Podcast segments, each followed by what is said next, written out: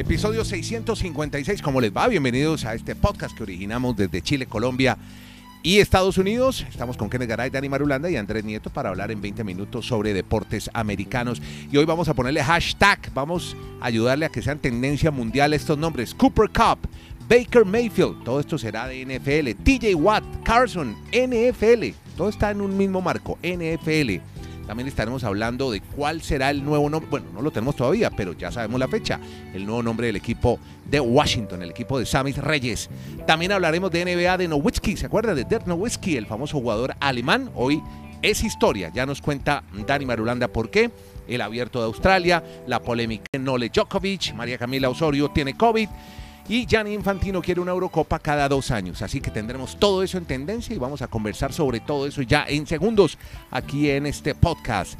Empecemos hablando de los jugadores de la semana. Vea usted, Marulanda, le vamos a dar el privilegio de arrancar a usted con sus jugadores de esta, además porque fue una fecha bien interesante donde se definieron muchos clasificados a los playoffs y quiénes fueron los que más se destacaron. ¿Cómo le va Dani? Bienvenido a su podcast La Sacó del Estadio. ¿Qué tal Andrés? ¿Cómo está usted? Un abrazo muy especial para Kenneth, para todos nuestros oyentes y me emociona mucho que arranquemos en estos meses, o en este mes de enero y en estos primeros días con el tema de la NFL porque es lo más candente, lo que tenemos más emocionante porque ya estamos en la recta final. Y como ya es habitual, pues la NFL da a conocer este día los jugadores de la semana y reseñemos dos nombres porque es que repiten y vuelven a repetir, valga las redundancias, por tercera vez. TJ Watt, el defensivo de los Steelers de Pittsburgh, Qué por tercera semana es seleccionado. Y este jugadorazo Andrés, y, y Kenneth creo que también nos va a opinar sobre él, está a una captura y media de imponer un récord en la historia de la NFL que desde 1982 se tiene ese registro de capturas. Aunque hay algunos que van a decir, bueno, pero si lo logra, hay que mencionar que lo hizo con un partido más en el calendario aunque él no lo jugó todos, y ahí pues entraría una especie de debate si le bate el récord a, Michael Strahan. A propósito, ustedes saben que Michael Strahan, el, jugador de los, de los Giants, ha sido el primer deportista que está en esta locura espacial, que, se fue en la... Ah, sí, ¿cómo, se llama el de, ¿Cómo se llama la, la nave del amigo... Blue Origin. De Exacto, de, Amazon. ah, de Amazon, Jeff Bezos. De Jeff Bezos. Exacto. Exacto. Mm. Lo invitaron a él y fue el primer, pues ya no, atleta en, su carrera actualmente, un ex atleta, pero queda en la historia como fue el primero que hizo el viaje y a los ocho, a los ocho minutos ya había vuelto a, regresar a la Tierra. A, ese, a ese tipo que, que, tiene esa marca en la historia de, de capturas, pues TJ Watt lo puede superar el próximo domingo si captura una vez y media de pronto a Lamar Jackson si juega, que es bastante difícil de capturar. Y el otro es Daniel Carson, que es un pateador, el kicker de los de las Vegas Raiders, también por tercera semana es el elegido en equipos especiales el jugador de la semana, igualando a Justin Herbert, que es el otro. Son solo tres jugadores que esta temporada tres veces han sido nominados como los ganadores de jugadores de la semana en la NFL y los tres de la conferencia americana. El linebacker, su verdadero, bueno, su nombre es Trent Jordan Watt tiene 27 años, oiga, tipo tan grandote, 1,93, pesa 114 kilogramos, 251 libras. Saludamos a... Ah, no, Garay, venga, no es que, Andrés, no es que Sebastián Martínez Christensen le llegaba como al ombligo cuando le estaba entrevistando el lunes en la noche. Sí, sí, sí, lo, vimos. gigante a, Martínez Christensen, al gurú, el amigo de Kenneth Garay, a quien saludamos ahora en Bristol, Connecticut. Aquí hablamos de deportes y ligas americanas. Y uno de los mejores es Kenny Garay para hablar sobre esto. Eh, aparte de lo de TJ Watt, Kenny Garay, usted también eh, nos va a opinar sobre, por ejemplo, tenemos información sobre un muchacho que se llama Cooper Cup, ¿no? ¿Es así? ¿Cómo le va, Kenny? ¿Cómo le va, don Andrés? Un abrazo. Oiga, los estuve viendo y vale la pena que la pongamos en las cuentas. De la sacó del Estadio Podcast. Sí. Estuvieron de cascada. Bien, bien. Tanto, Cata como Andrés y Dani. Qué bueno. Qué bueno. Cata cuidándonos. dos, dos, años después nos volvemos a reencontrar. Qué maravilla. Sí, Espero me hayan guardado. En cambio, Garay sí, no. no Garay no viene por acá. vamos a estar por allá también saludando. Sí, doña Morelia me dijo que usted pasó, pero de afán, visita de médico, me dijo. Es que, es que definitivamente, por eso es que tengo que ir solito y así me relajo siquiera dos semanitas. Bueno, eh, señores, desde Alaska hasta la Patagonia, desde Arica hasta Punta Arenas, y gracias a usted que baja nuestro contenido en eh, Spreaker y en Anco. Anchor, exacto. Usted me hablaba de Cooper Cup. Es que Cooper Cup es alguien que nos viene referenciando a Dani Marulanda y ahora que hablaba de del tema de Watt, son dos hermanos los Watt. Está TJ y está JJ. Y los dos grandes defensores, ¿no, Dani? Sí, brillantes. van camino a ser Salón de la Fama en un futuro. Y esa, esa misma situación del récord, de el que hablaba Dani Madulanda, de parte de TJ Watt, la está viviendo Cooper Cup. Cooper Cup ha sido muy sensato y creo que TJ Watt en su momento también. Eh, hay que poner estos récords con un avisito, con un asterisco o con una aclaración. Es la primera vez que se juegan 17 partidos. o sea, en otros años se hubiera acabado ya la temporada regular. No tendríamos esta jornada extra. Dice Cooper Cup que puede hacer historia el domingo. Eh, juegan los Rams su último partido de la temporada. Candidatos además a ganarlo todo ante los San Francisco 49ers. Pero él mismo lo dijo, estamos en una nueva era del fútbol americano y vale la pena aclarar cuando se habla de los récords. Coop, Cooper Cup, está en camino de convertirse en el cuarto jugador, cuarto, durante la era del Super Bowl en ganar la triple corona de la NFL. Líder en recepciones, recepciones de touchdown y yardas recibidas. Líder en recepciones, recepciones de touchdown y yardas recibidas. Lo puede llegar a hacer este fin de semana. Sin embargo, él insiste en el que si pudo capturar esos récords, si se llegan a dar, debe reconocerse que sucedió con una oportunidad más. Bueno, seguimos con, bueno, de los Rams, de un jugador de los Rams, nos vamos ahora a otro, los Cleveland Browns, porque hoy la agenda de Garay está repleta de fútbol americano. Así que, y con Dani Marulanda hablemos sobre Baker Mayfield, que definitivamente va al quirófano, Kenny. Definitivamente, y, ojo, y habría que preguntarle a Dani, que muy seguramente ahora va a hablar del tema. Sí. Si piensa que es la última, Andrés, lo último que le vimos con los Browns de Cleveland. No juega el domingo Jugó lesionado en la semana 2. Reconoce que afectó su rendimiento. Lo mantuvo en el campo Stefanski basado en la mejor información posible. Pero ahora Baker Mayfield no jugará contra los Bengals, por lo que puede seguir adelante con una cirugía para reparar el desgarro en su hombro izquierdo. Kevin Stefanski, reiteramos el entrenador, dijo que la cirugía de Mayfield sería esta misma semana. Mayfield podría regresar a tiempo para participar en las actividades organizadas de equipo. Ha estado jugando con la lesión en el hombro desde la semana 2. Baker Mayfield. A ver qué pasa eh, con Mayfield, primer mariscal de campo de la NFL, en lanzar 10 pases incompletos consecutivos. Eso lo logró el pasado lunes. Y el primero en ser capturado al menos 5 veces y tener 5 pases detenidos en la línea de golpeo en el mismo juego. Mayfield está bajo contrato con Brown, con los Cleveland Browns a lo largo de la temporada 2022. Los Browns ya ejercieron la opción de quinto año en su contrato de novato. O sea, muy seguramente va a estar, pero también puede que exista la posibilidad de que busquen ir hacia otro rumbo, Marulo. Sí. Es que Garay ya son cuatro años y no ha demostrado ser la respuesta para un equipo que está bien armado, que ya estuvo en playoffs sin él ser la estrella. en marzo? Sí, cajearlo. Yo sí, yo sí creo. Es que yo creo que la, la, afición de Browns, que ha sido bien sufrida, no se va a aguantar más verlo más de lo mismo. O sea, Baker Mayfield no los va a llevar al siguiente paso por lo que se ha visto en cuatro años. A mí lo que me impresiona de este jugador es que es un, es un maestro de la mercadotecnia. Yo estoy seguro que está en el top 5 de jugadores de la NFL donde aparece más en comerciales. Y no sé cómo lo hace porque él nunca ha ganado nada. Nunca ha sido una superestrella. Bueno, Eso sí, vendieron. debe tener buena facha. Debe ser un tipo muy. No, pues. Y, ojo, se esperaba mucho más de él. Es más, en los comerciales a los que se refiere Dani. ¿Cómo llama esa empresa? Progressive. Cuando los quiten porque sale como que él vive en el estadio. Es hermoso, es que es tremendo ese, o sea, sí, va a quedar. esa es la casa de él. sí, e, sí, Entonces hay un comercial muy bueno. Son buenísimos todos. Yo de música poco en cuanto a nombres y caras. Sí, sí. Pero en el que él va con una bota, para que lo busque Andrés. Sí, señor. Una bota de esas de, de, de, rockero, puede ser, de esas negras grandes. Ya, sí. En, un, en una caja. Toca en el Salón de la Fama del Rock and Roll, que es ahí, ahí nomás, ahí al ladito. Ajá y le sale un rockero legendario, no recuerdo el nombre, no sé quién es. Va a buscarlo.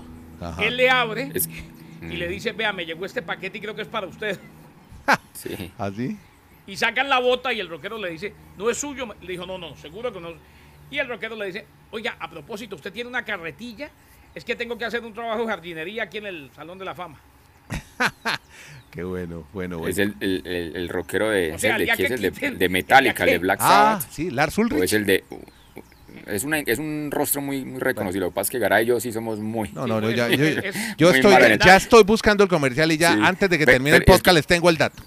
Y la otra empresa que tiene, ah, ¿cómo se llama esa organización, Andrés? Cuando se vaya Dani. Sí, ah. va a quedar. Es que, ¿cómo se llama? ¿Cómo llama la otra empresa? Progressive. Progressive es como una, ¿De aseguradora en Estados Unidos. Sí, una aseguradora. Bueno, eh, tiene una, todos los meses va cambiando el comercial con él y dependiendo de la temporada. Por ejemplo, es más recordado ahorita el, cuando pasa el mes de octubre, el día de, de Halloween, porque a los niños se les entregan muchos dulces. Pues en el comercial van unos niños, tocan la puerta de entrada del estadio y él le sale con la esposa y como no tiene dulces para dar, pues va y corre a donde están las tiendas por, por la, las salsas que dan. O sea, les echan las bolsitas la salsa de mostaza, la salsa de mayonesa. O sea, que se agotaron en la pandemia, ¿sabía eso, no? Se estaban agotando. No se agotaron. Se agotaron, sí. Estaban en crisis de, de bolsitas de, salsa. Oiga, le tengo el dato del rockero. Alice Cooper, ni más ni menos. Alice Cooper, eso, Alice Cooper, claro, ese es. Aquí lo googleé. Muy, el comercial es muy bueno. Sobre todo si, si uno ha estado ahí. Yo, no, yo no entré al Salón de la Fama del Rock and Roll. Pero sí estuve en Cleveland varias veces. No, Garay. Pero hermano, usted va a Cleveland y no va al, no, al Hall de la Fama, no te puedo creer. Garay, hay que entrar el, próximo. por cultura general, Kenny. por cultura. No, no, no, todo puede ser Silva y Villalba, hermano. O los Diablitos. no, no, yo estaba, yo estaba nada más que haciendo la final de la NBA que ganó LeBron con Cleveland. ¿eh? Eh, fui, viajé varias veces a Cleveland y antes de eso también. Y me gusta mucho ir a la calle 4, East Fourth. Ah, bueno, perfecto. Buenos restaurantes, el sitio más chévere de Cleveland, el Salón de la Fama del Rock and Roll, sí, chévere. Hay que ir, hay que pasar por cultura general, un día. Pero no, cultura general yo sé que está ahí, ¿entiendes? Y... Pero Andrés, imagínese cómo será el mundo de Baker, Baker Mayfield, que hablamos de todo menos de cómo él como jugador de fútbol americano. Ah, no, es que si nos ponemos a hablar, le acabo de dar el récord de fasto que obtuvo el lunes. Bueno, muy bien. Sigamos. Igual eh, tenemos más eh, información sobre NFL y esta la última tiene que ver con el nombre del nuevo equipo de Washington. ¿Ya tenemos alguna idea de cuál puede ser? ¿Podemos anticiparnos a lo que se va a decir en... ¿Cuándo, Kenny? Hay varias especulaciones. Lo que sí va a ser es el 2 de febrero. Sí, exacto. Pero ¿cuál es el que más suena? ¿Qué oyen ustedes en redes? ¿Qué puede ser? Hombre, yo no, yo no tengo, no, recuerdo ahora. ¿Cuáles son, ¿Cuáles son los nombres candidatos? Sí se llegó a presentar una lista. Sí, sí, la sí hay ocho. Hay Aquí la mencionamos. commanders, Guardianes. Yo creo que según las votaciones que ve uno en redes sociales, a los aficionados les gusta más el de Red Wolves, como una manada de lobos rojos. Ah, bien. Pero no sé si vaya a ganar ese. Y también hay, hay seis logos que también están finalistas. Yo creería que es que es muy difícil como explicarlo acá porque no tenemos la imagen obviamente. pero, hay un logo que tiene, hay un logo me dice y, la, y la ponemos ya mismo en la cuenta de Twitter. la gráfica que aparece en el parlante. Eso, eso es lógico. Esos logos, hay uno que tiene la W de Washington con los, con los colores vino tinto, como parecen los colores del Tolima aquí en Colombia, y, el, y el dorado. Creería que ese puede ser el logo que vayan también a, mostrar el 2 de febrero. No sé, Garay. En todo qué caso, información Washington hizo el anuncio empleando un video en redes sociales. Ya me dice Dani que son ocho. Eh, me, gusta lo de los Red Wolves. A ver qué pasa. Tendremos nuevo nombre. Definitivamente no se queda Washington Football Team. Yo todavía estoy esperando a ver, porque va a ser complicado si nos toca hacer mucho béisbol, llamar a los indios de Cleveland, los guardianes de Cleveland, pero es el mundo en que... Ah, una, una cosita, sí, señor. porque esto, esto no es caliente sino frío, según el profesor Nieto, y tiene razón los podcasts. Sí, Pero la gente que baje el podcast en el noreste de los Estados Unidos, mucho cuidado. Cayó una tormenta de hielo anoche, Andrés, aquí en el área de mm. Conérico de Nueva Ah, sí, tremenda. De padre y señor mío. Ah, caray. Y ha habido una cantidad de accidentes. O sea, si no mm. tiene que salir de casa por estos días, si puede hacer teletrabajo o tiene la bendición de no trabajar, no lo haga. Mejor así. Bueno, de NFL me voy para la NBA y tenemos historia con Dirk Nowitzki, famoso jugador alemán. Y hoy es historia. ¿Por qué, Dani? Porque se retira la camiseta de este jugador, o el número, su jersey, en el equipo de los Dallas Mavericks enfrentando a los Warriors. Juego brillante con Kenneth Garay en ESPN. qué bien. Es, después del partido entonces se hace esa, ceremonia y Dirk Nowitzki, es que tiene este número que impacta. 21 años, o sea, más de 20 temporadas, 21 en total, jugando con un mismo equipo en la NBA. El único jugador en la historia que puede decir eso, que además lo llevó a ser campeón en el 2011 y que es el sexto anotador en la historia de la NBA. y además el, mejor europeo en cuanto a esa estadística. Yo, creería, no sé si ahora piense lo mismo, dígame en qué europeo ha sido más importante en la NBA en las últimas dos décadas. es que yo creo que en la historia de la NBA que él. De pronto Pau Gasol, no. En, entre de pronto. extranjeros en la historia de la NBA. Podemos hablar de él también. O sea, yo creo que podemos. Cuando nos dicen extranjeros históricos en la NBA, a mí se me vienen a la cabeza tres: Dirk Nowitzki. Sí. Manu Ginobili.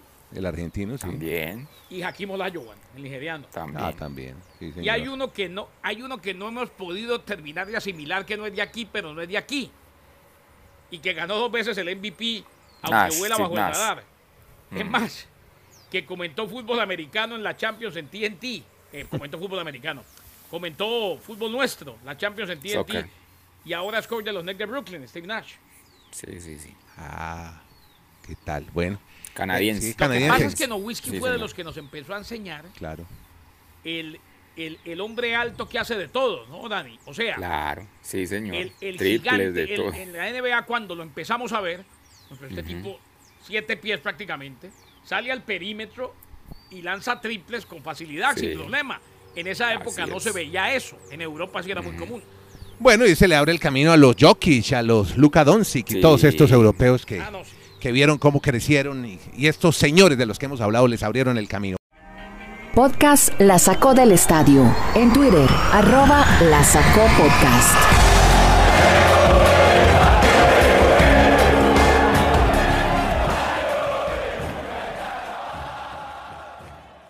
Bueno, eh, también, Dani, eh, empecemos a hablar un poco de otros deportes. Hablemos, por ejemplo, en el fútbol. Ya, bueno, vuelve la Liga MX con Atlas como campeón defensor pero tenemos también informaciones de Gianni Infantino, el señor de la FIFA, el presidente. ¿Qué es lo que pasa ahora con Infantino? ¿Qué está proponiendo? ¿Qué otra de sus brillantes y creativas ideas se le ha ocurrido? Pues esta semana ha manifestado que él también estaría interesado en tener una Eurocopa cada dos años y ha aclarado que el tema de Mundial de Fútbol cada dos años no es una idea de él, sino del Congreso de la FIFA. O sea, él sabe que tiene amarrado la cantidad de muchos votos de Oceanía, de Asia, de África, para en marzo, para en marzo, exacto, para en marzo tener la opción de que eso se vuelva una realidad y que también la euro podría ser lo mismo. Y él defiende que sería más ganancias, más descanso para los jugadores, pero obviamente pues la Conmebol y sobre todo el fútbol de Europa, ellos dirán, no, es que nos vamos a ver perjudicados porque entonces nuestras competencias no van a tener tanto interés, porque normalmente pues la gente por el tema del nacionalismo de sus países van a estar más enfocados en, en sus selecciones nacionales que incluso en las mismas ligas locales. Pero a mí lo que me queda claro es que Infantino sabe que estas generaciones no consumen tanto fútbol. Así algunos digan, sí, el fútbol sigue siendo muy importante, pero no a lo que ellos aspiran llegar a, ganar en cuanto a cantidad de millones de dólares por transmisiones de fútbol. Exacto, juegan más por el, eh, por el play, ¿no? El FIFA 2022 que debe ser el que más juegan, más los pelados, pues, la gente joven. Y ya cerremos esto con tenis porque usted tiene una triste noticia, bueno, triste no, pero bueno, es una realidad. María Camila Osorio, que podía haber estado en el Abierto de Australia, puede todavía, parece que dio positivo para COVID. ¿Es la historia? Sí, así es, exactamente. Está con el positivo de COVID, pero se espera que de aquí a más de 10 días, que todavía tiene la opción de estar en territorio australiano, dependiendo de las normas. Es que aquí entramos otra vez, Andrés, el mismo debate ayer de Djokovic, que nos quedamos ahí como en punta, pero yo creo que hoy el tema mundial en el deporte es Novak Djokovic. O sea, no hay una explicación hasta el momento normal o, clara de por qué va a jugar el abierto de Australia, por más figura que sea. Sí, yo, espero para, para, que usted entre al debatir. O sea, Yo, yo comprendo que Djokovic puede ser el mejor tenista del mundo y va a quedar en la historia como el más ganador. Y creo que ahorita el, torneo del abierto australiano, los directivos, la presión de los medios de comunicación para que juegue y bata el récord, todo eso influye. Pero señores, en Australia hay una norma donde dice, si no se está vacunado, no se puede jugar el torneo de tenis. Ashley Barry es la número uno del mundo en las mujeres. Pregúntenle a Ashley Barry en el último semestre cuántas veces ha estado en Australia. No ha podido estar mm. por esa condición.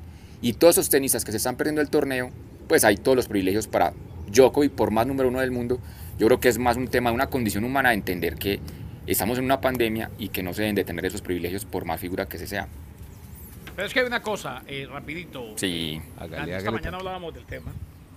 Precisamente porque pasó a ser un tema de interés mundial en el mundo del deporte. Claro. Evidentemente no tiene presentación y lo dijimos ayer, que, que no tenga los mismos protocolos de los ciudadanos de a pie.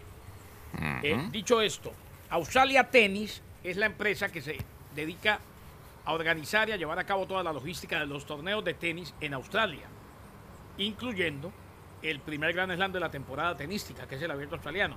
Ellos dicen en el comunicado que se basaron en dos paneles de médicos, eh, el por qué no se debe eh, vacunar o no se puede vacunar a Novak Djokovic, en fin.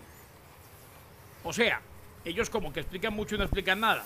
Salió la ministra del Interior Exacto. somos nosotros los que vamos a implementar las leyes y las reglas cuando lleguen a nuestra frontera. O sea, existe la posibilidad de que todavía no lo dejen entrar. Ha pasado a ser una guerra política entre Australia y el Ministerio del Interior, que es muy poderoso en territorio australiano y que se encarga de eso, de, mantener eh, el orden en las fronteras. Va a ser muy complejo. Y no se, no se nos olvide que, y aquí lo dijimos creo, pero lo reiteramos, que tenistas rusos de la WITA y de la ATP no han podido participar o no pueden participar porque se pusieron la vacuna rusa, pero la, La Sputnik, la Sputnik que no está autorizada por la OMS. La Sputnik que no está autorizada por la OMS. O sea, esto, esto, esto tiende a ser un papelón, un ridículo total. Y claro que, lo tenemos que denunciar. Primero la salud, primero estar vacunado y si se requiere, no puede jugar. ¿Usted se acuerda el año pasado? Hablábamos en este podcast de las dificultades en el Abierto Australia. De, bueno, comenzando el año pasado, las dificultades que tenían los tenistas para llegar, para hacer la cuarentena, para poder entrenar en los lobbies, en los pasillos de los hoteles, tenían que hacer el entrenamiento físico. Solo algunos privilegiados podían llegar en, eh, en su avión privado, pero, pero, pero lo de Djokovic sí, pues yo creo que se cae de su peso. Bueno, yo creo que con esto cerramos, muchachos. Así que mucha suerte a Garavio en sus relatos, en sus narraciones, muchas, múltiples que tiene con ESPN. Muchas gracias en Bristol, Connecticut. Dani Marulanda en el Retiro Colombia. Andrés Nieto con ustedes. Siempre, todos los días, diariamente, hablamos sobre deportes y ligas americanas en este podcast. Se llama La Sacó del Estadio. Gracias a todos.